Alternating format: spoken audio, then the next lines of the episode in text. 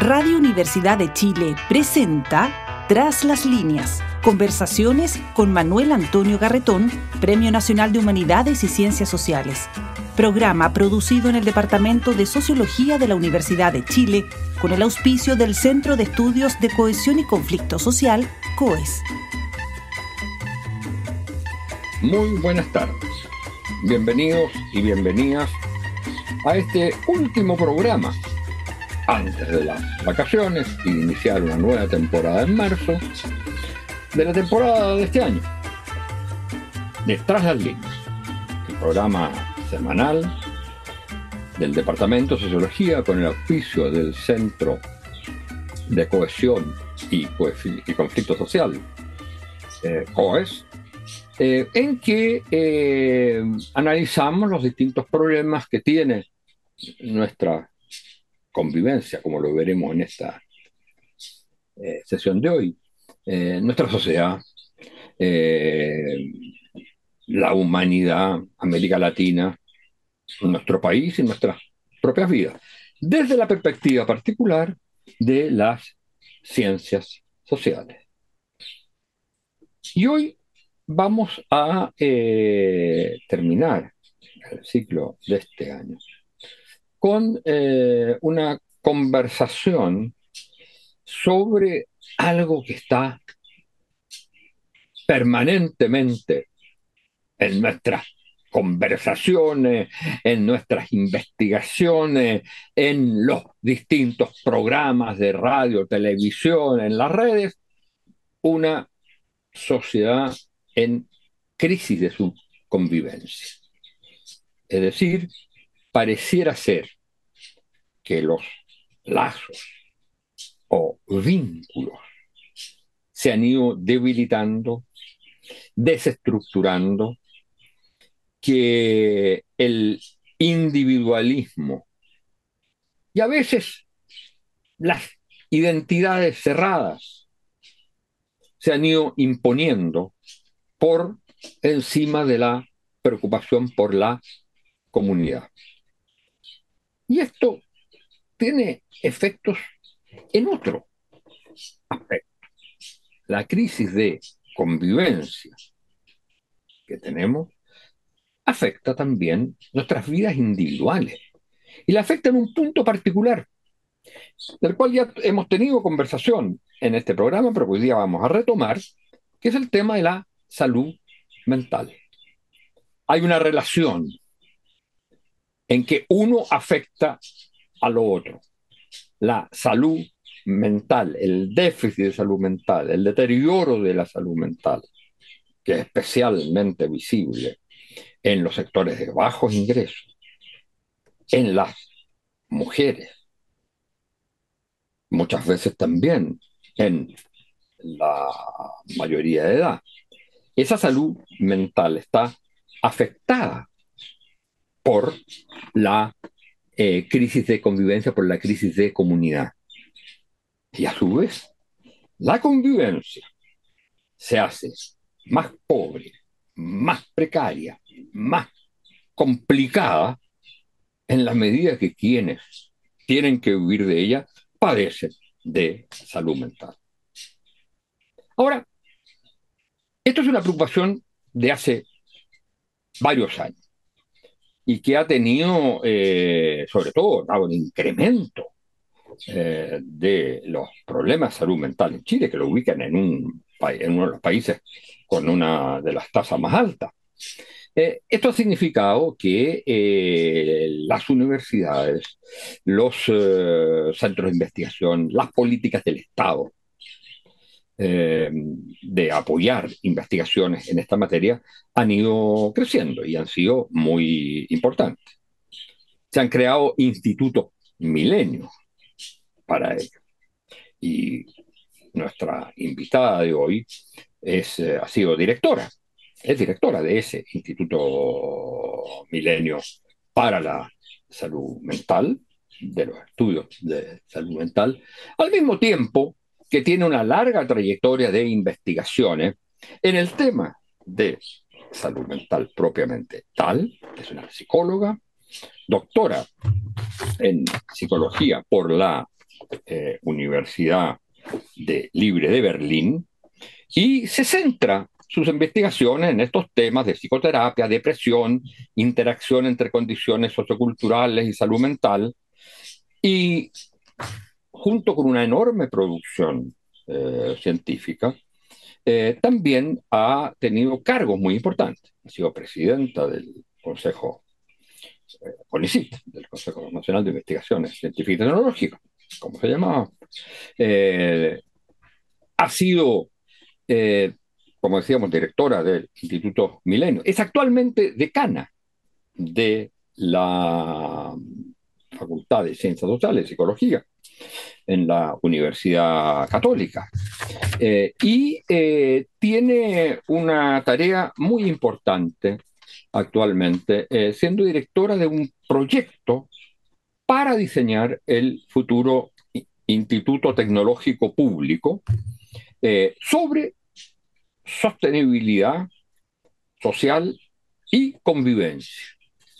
Tema, el tema crucial para superar precisamente eh, desde las políticas públicas, desde el conocimiento que se aporte para ello, para superar los temas a los cuales nos hemos referido, por un lado, en gran parte, tema de salud mental, por otro lado, este de la crisis de convivencia. Se trata de eh, Mariana Krause. Muy bienvenida, Mariana, a este programa. Muchas gracias por estar con nosotros. Eh, y partamos por cómo definirías hoy la crisis de convivencia en la sociedad chilena. ¿Qué particularidad tiene hoy esa crisis? Sí, bueno, muchas gracias Manuel Antonio por la invitación. ¿Cómo definiría la crisis de convivencia en Chile? Em, yo en dos palabras te diría que es una conjunción de individualismo y desconfianza.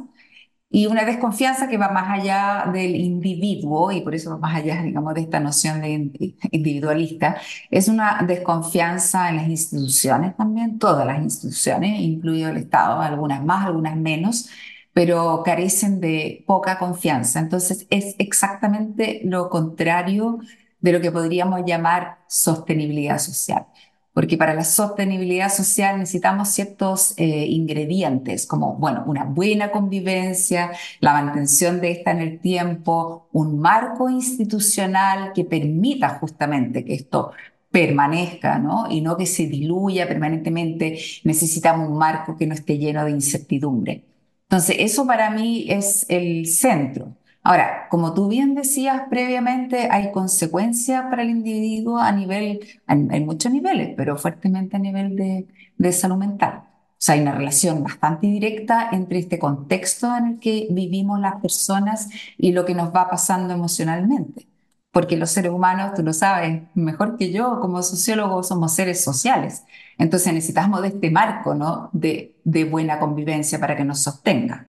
Pero hay una particularidad respecto a crisis de convivencia en otra época o ha existido en otra época crisis de convivencia. Uno podría decir, por ejemplo, eh, dado que eh, estuvimos en los 50 años este año del, del golpe militar, uno puede decir que eh, en los finales de los años 60 había una crisis de convivencia, que no se resolvía con golpes militares ni nada por el estilo, pero había una crisis de convivencia.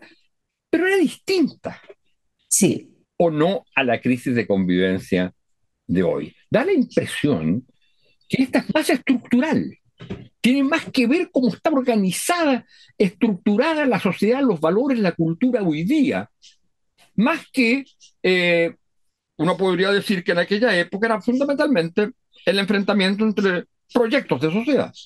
Sí, sí, exactamente, estoy muy de acuerdo contigo y, siempre uno corre el riesgo, obviamente, de darle como una especie de halo romántico al pasado, vamos a tratar de evitar eso y más bien centrarnos en los estudios.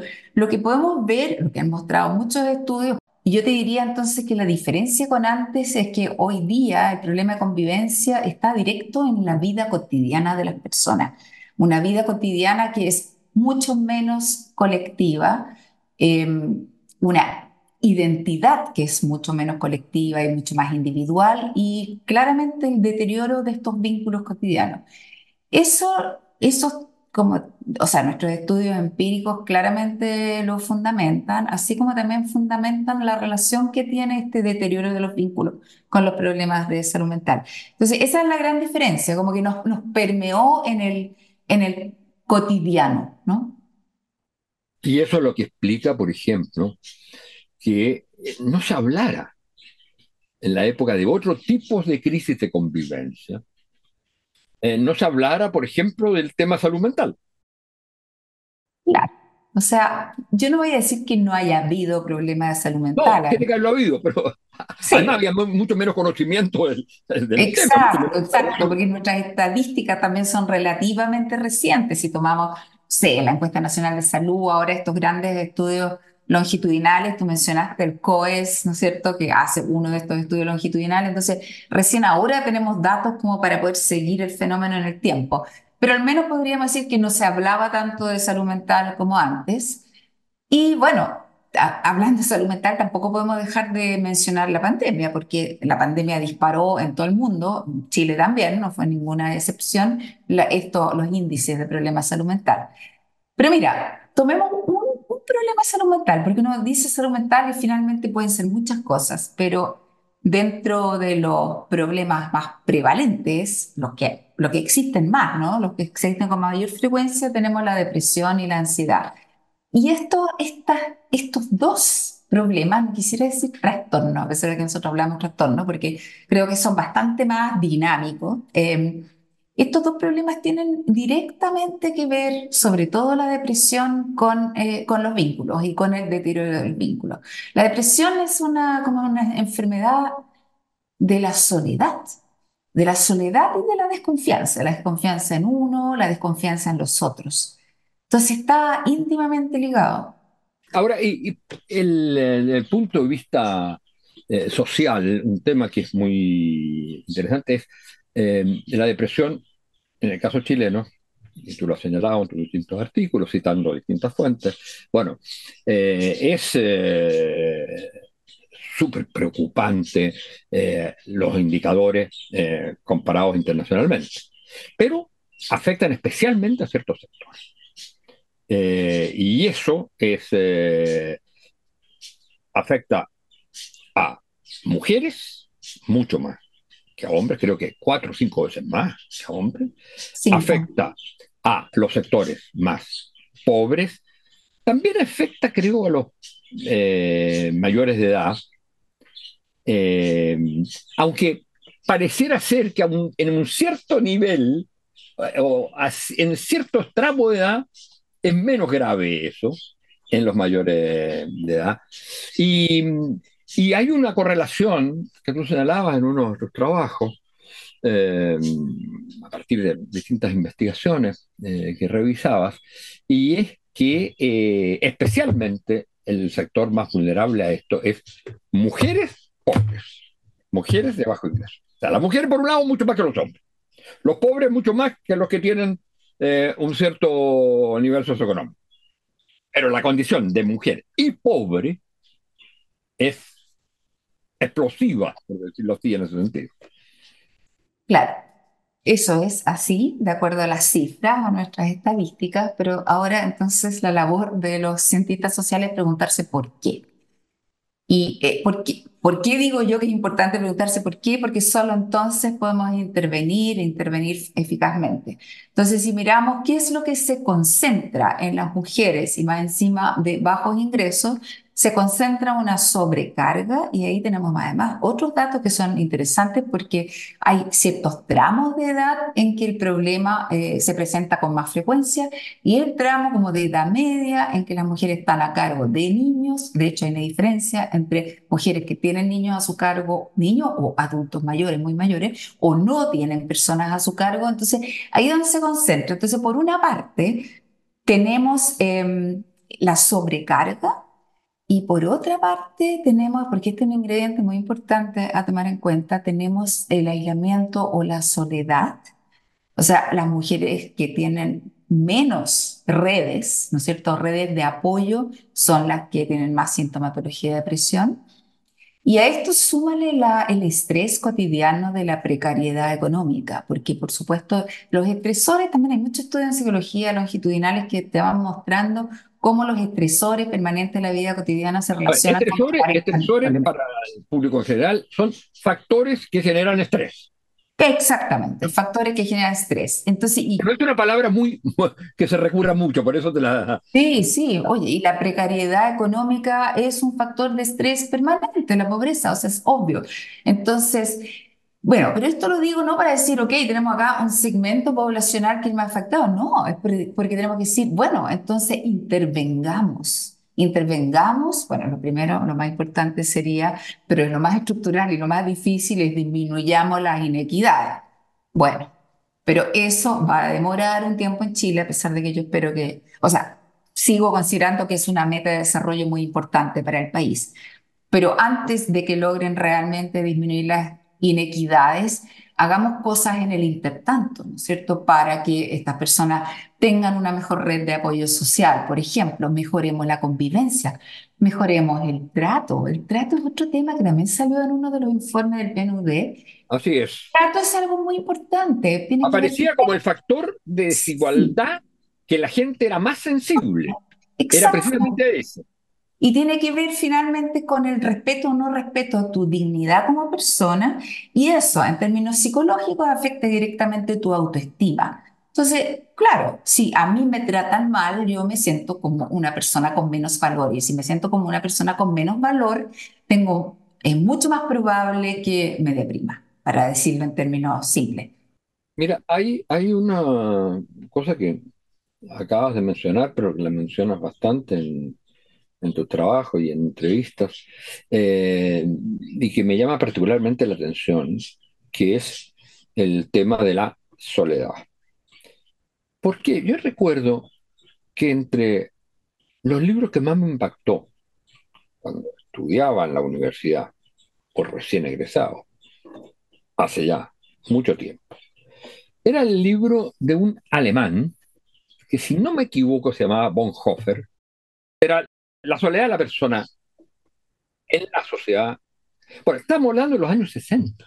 Y ese era visto como un gran tema, un gran problema. De hecho, eh, el otro gran texto de psicología social, pero que nosotros leíamos sociología, era el de David Riesman, la, la muchedumbre solitaria. Siempre la referencia al tema de la soledad. ¿Hay alguna diferencia entre la sociedad contemporánea, la actual, y la de otras épocas?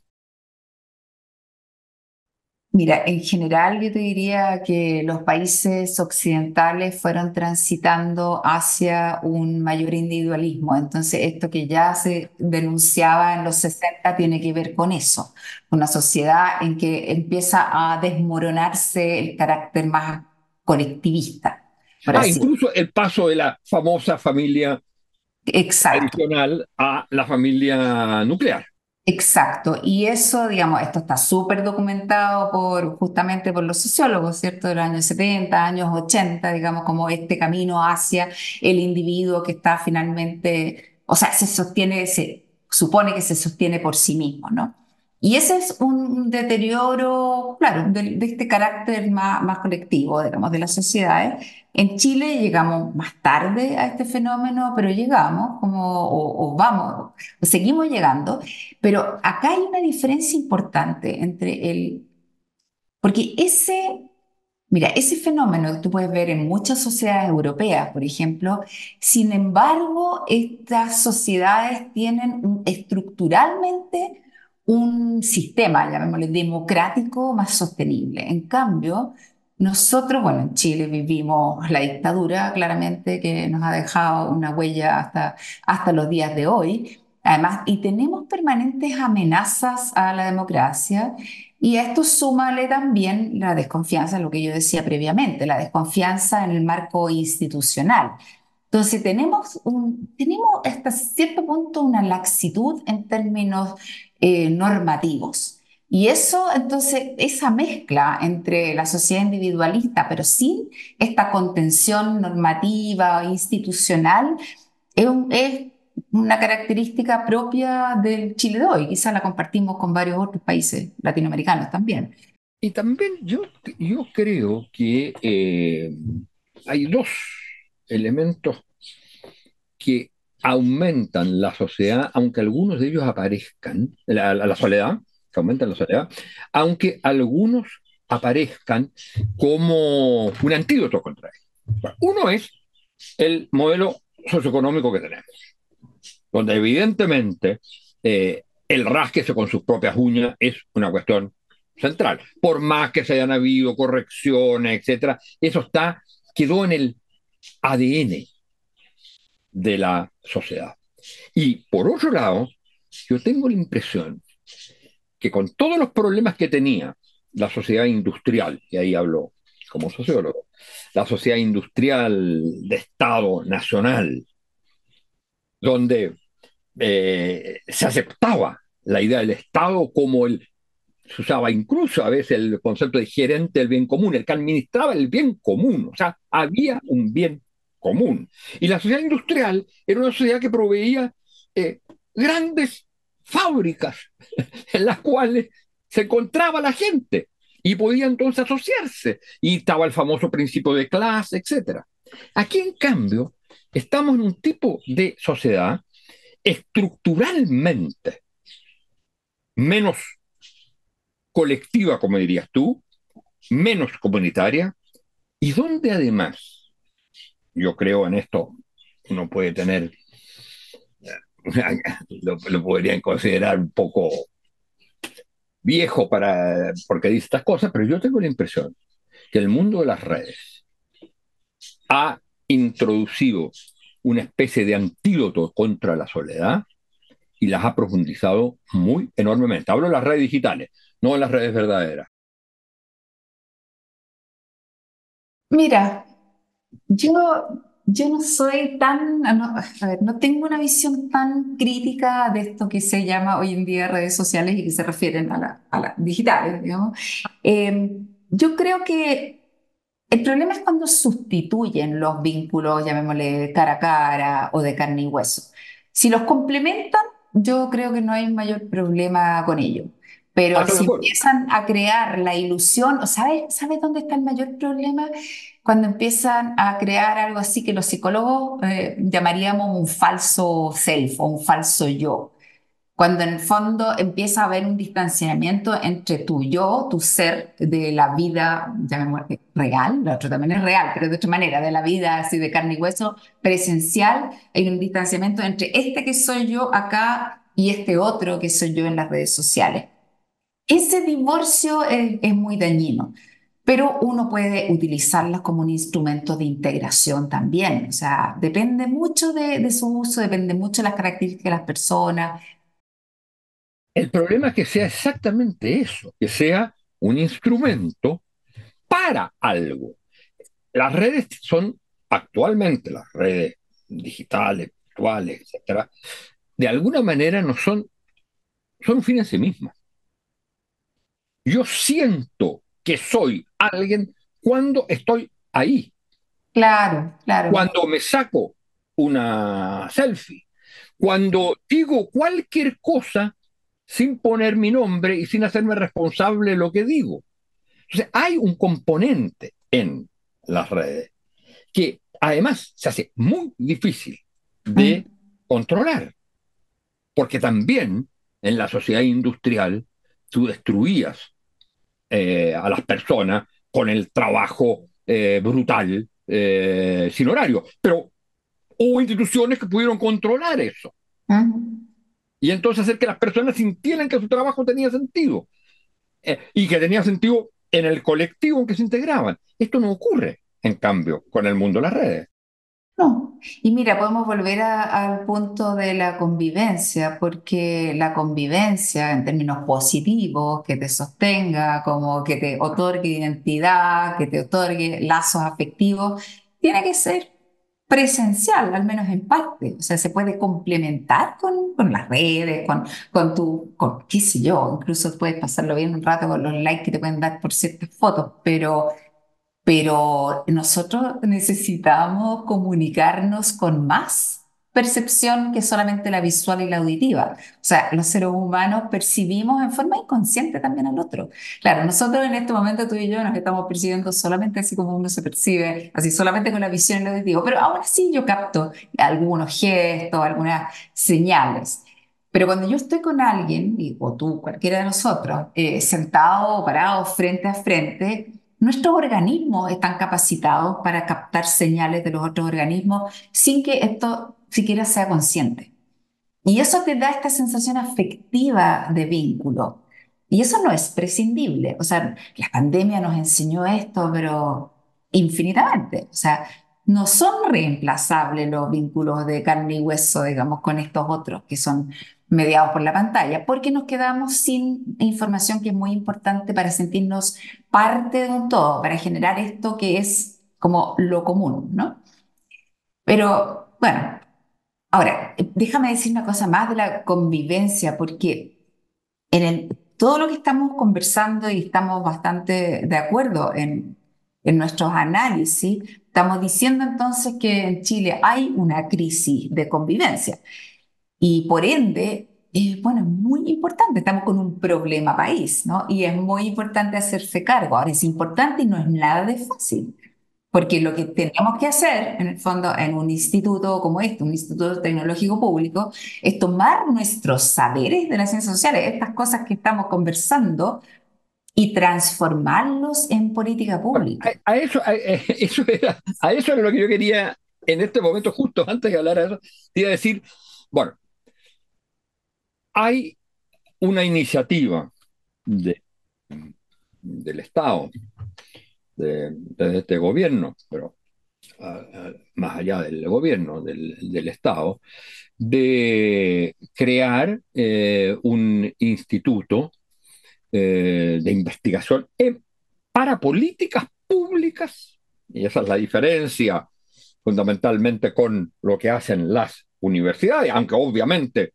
un instituto como este va a tener mucha relación con el mundo académico y las universidades, pero para, eh, y por eso se llama Instituto Tecnológico ¿eh? Público, eh, para enfrentar, tal como hay uno para enfrentar el problema climático y para otro tema, para enfrentar este tema, el tema de la convivencia y se ha pensado en llamarle convivencia y sostenibilidad, es un tema, una palabra más compleja, que viene, creo yo, de la sostenibilidad medioambiental. Entonces, ¿cuál sería el tema de la sostenibilidad social? Pero para la convivencia. Ahora, eh, y para sobre todo establecer eh, o buscar políticas públicas que mejoren nuestra convivencia, que hagan precisamente eh, frente a la crisis que hoy día vivimos. Me interesa mucho una mm, cierta reflexión, digamos, sobre eh, qué cosas aportaría. Por ejemplo, políticas públicas, ¿en qué podrían ser? En tu trabajo, tú citas varios ejemplos de políticas públicas posibles, pero para eso hay que tener conocimiento para enfrentarlo. Pero antes de eso, te quisiera preguntar por una cosa que me quedó pendiente el énfasis necesario en la cohesión, en la eh, convivencia, en el lazo y en el vínculo, eh, no puede llevar a una eh, visión un poco romántica o utópica de la sociedad en el sentido siguiente. En la condición humana y en la condición de las sociedades, el conflicto es inevitable, uno diría, a veces necesario. Entonces, el pensar la convivencia como eh, porque se usa en varios de los artículos, en varios de, las distintas eh, citas que se hacen, eh, se usa mucho la idea de convivencia armónica. Pero una convivencia armónica no puede prescindir del conflicto. Por cierto.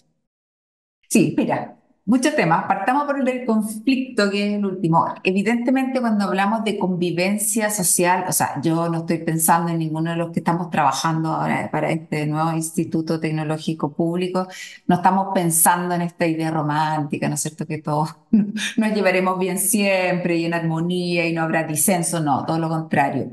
O sea, una buena y sana convivencia implica conflictos, implica encuentros con puntos de vista distintos, eh, pero también implica, y acá está el detalle, implica tener ciertas metodologías o técnicas para eh, trabajar y superar estos conflictos, ¿no? Estaba pensando, por ejemplo, en técnicas de mediación, etcétera. O sea, y acá yo no me quiero meter en el tema como de, de moda el tema polarización, pero claramente un conflicto mal tratado te lleva a eso, digamos, y un conflicto bien tratado te puede llevar a ciertos acuerdos, ¿no? A ciertos acuerdos en que de pronto ambos, si tú quieres, o las distintas partes ceden en algo y se encuentran en algún punto común eh, y no se, se esconden o se resguardan cada uno en su propia trinchera. Entonces, sí, hablar de convivencia también implica tener eh, métodos métodos adecuados de manejo de los conflictos. Un manejo Porque el conflicto muchas veces es necesario para descubrir el, el, el, problema. Por supuesto, para avanzar. más afectado. Y en ese sentido, y yo no había hecho esa relación, pero a partir de lo que tú dices me parece bien, eh, bien importante. Bueno, un instituto como ese, o sea, pensar políticas públicas para la convivencia implica también una de las áreas pensar fórmulas de cómo se enfrentan, no cómo se ocultan. Claro, cómo, se, enfrentan los conflictos que van surgiendo a los distintos niveles de la sociedad. Exactamente. Y mira, déjame precisar un poco, porque también me preguntaste esto recién, ¿cuál es el rol de, en general de todos los institutos tecnológicos públicos? En Chile tenemos una veintena de institutos tecnológicos públicos, pero ninguno en este ámbito. El rol es un rol articulador entre aquellas instancias que generan conocimiento, que son se generan en las universidades, en los centros de investigación, también en los proyectos de investigación más específicos, se genera conocimiento. Este conocimiento tiene varios problemas. Uno, no está muy bien articulado entre sí, por así decirlo. No es, eh, tenemos bastante fragmentación del, del conocimiento en ciencias sociales, eso por una parte. Y por otra parte, no siempre nutre la política pública. Entonces, el rol de los institutos tecnológicos públicos es un rol articulador, de articular el mundo, digamos, de generación de conocimiento con el mundo de la, del diseño y la implementación de la política pública. También pueden hacer investigación, pero en ese caso hacen investigación aplicada, o sea, investigación quizás más local, fijas? No es la investigación como académica que se hace en las universidades y en los centros de investigación. Y en Pero ese pueden percibir la necesidad, precisamente en la medida que haya la relación con las universidades, sí. Eh, un instituto de tecnológico público, eh, básicamente orientado a las políticas públicas, que no tiene una cierta sensibilidad de qué es lo que falta como conocimiento básico. Sí. No lo debe hacer él, para eso están las universidades. Exacto. Pero tiene que esa conexión. Sí, exacto. Y ese es el rol. Y ese es el desafío desde ahora que estamos recién trabajando en un diagnóstico y luego en un diseño, pero ya en el diagnóstico estamos recogiendo lo que hacen las distintas instancias en este tema, digamos, que es la convivencia y sostenibilidad social. Lo estamos recogiendo y eso es lo que va a tener que seguir haciendo después el Instituto Tecnológico Público una vez que esté instalado.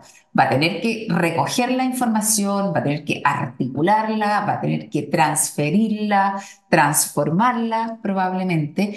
Y a la vez, yo tengo un problema del que adolecemos en Chile, también va a tener que evaluar los efectos de las intervenciones que se realicen, el impacto de la política pública. Sea, también eso parte no, no solo en ese sentido, eh, no solo el impacto de las políticas públicas que salgan de lo que propone, sino yo creo que una cuestión fundamental es impacto de las políticas públicas, cualesquiera que ella sea, en la convivencia. Sí, también. Y, la, y las que se desarrollen específicamente para facilitar la convivencia, aumentar la convivencia en el país, esas son las primeras, digamos, que tendrán que ser evaluadas. O sea, eso es muy importante. O sea, si yo, no sé, voy a darte cualquier ejemplo, si yo instalo eh, una campaña comunicacional para, no sé, para que se relacionen, voy a inventar cualquier cosa, se relacionen de mejor manera los vecinos, bueno, yo tendré que evaluar si esto tiene efecto, ¿no? Entonces tengo que tener indicadores y etcétera. Pero también, si una política pública que viene de otro lado, por ejemplo, eh, entendamos la, política pública del una política pública respecto al medio ambiente. O, respecto o, respecto a un desarrollo económico de una cierta región eh, ¿Qué impacto tiene en la convivencia? Exacto, o sea, en fondo tiene que estar atento este instituto tecnológico a todos los impactos o los efectos que tengan las distintas políticas, que pueden ser de vivienda, que pueden tener que ver con los territorios, que pueden tener que ver con la formación de empresas, con lo que tú quieras, pero el impacto que tienen en la convivencia. Es como estar atentos, ¿no?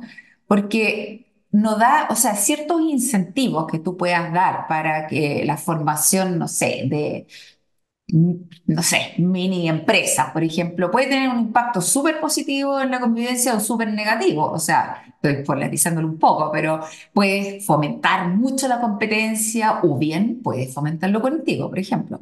Entonces, claro, las distintas políticas, de vivienda, o sea, de todas maneras tienen un impacto, pero también las que, las que tienen que ver con nuestra, no sé, redes de transporte tener un impacto, todas tienen un impacto. Fíjate que ahí hay una... Por Dios que hubiéramos necesitado ese instituto en el debate, por ejemplo, sobre la reforma de pensiones. Porque una cosa es si van a mejorar las pensiones o no, y todos los factores que hablan. Otra cosa es si tal política mejora los niveles de convivencia de la sociedad o, no. uno diría que de alguna manera toda política nueva que vaya surgiendo debiera tener una investigación sobre su impacto en la convivencia. O sea, poner el tema de la convivencia de la misma manera que se pone el tema medioambiental. Exacto, debería tener un sello de convivencia, así como hay sello ambiental. Claro, Exacto. Bueno, tenemos que terminar. Muchas, muchas gracias por tu participación en este último programa este año y aprovecho también de agradecer a todas las auditoras y auditores que nos han seguido, eh, desearles muy felices vacaciones y esperar eh, entonces reencontrarnos en marzo próximo. Pero muchas gracias especialmente a ti, Mariana. Muchas gracias, Manuel Antonio. Radio Universidad de Chile presentó Tras las líneas, conversaciones con Manuel Antonio Garretón, Premio Nacional de Humanidades y Ciencias Sociales. Programa producido en el Departamento de Sociología de la Universidad de Chile con el auspicio del Centro de Estudios de Cohesión y Conflicto Social, COES.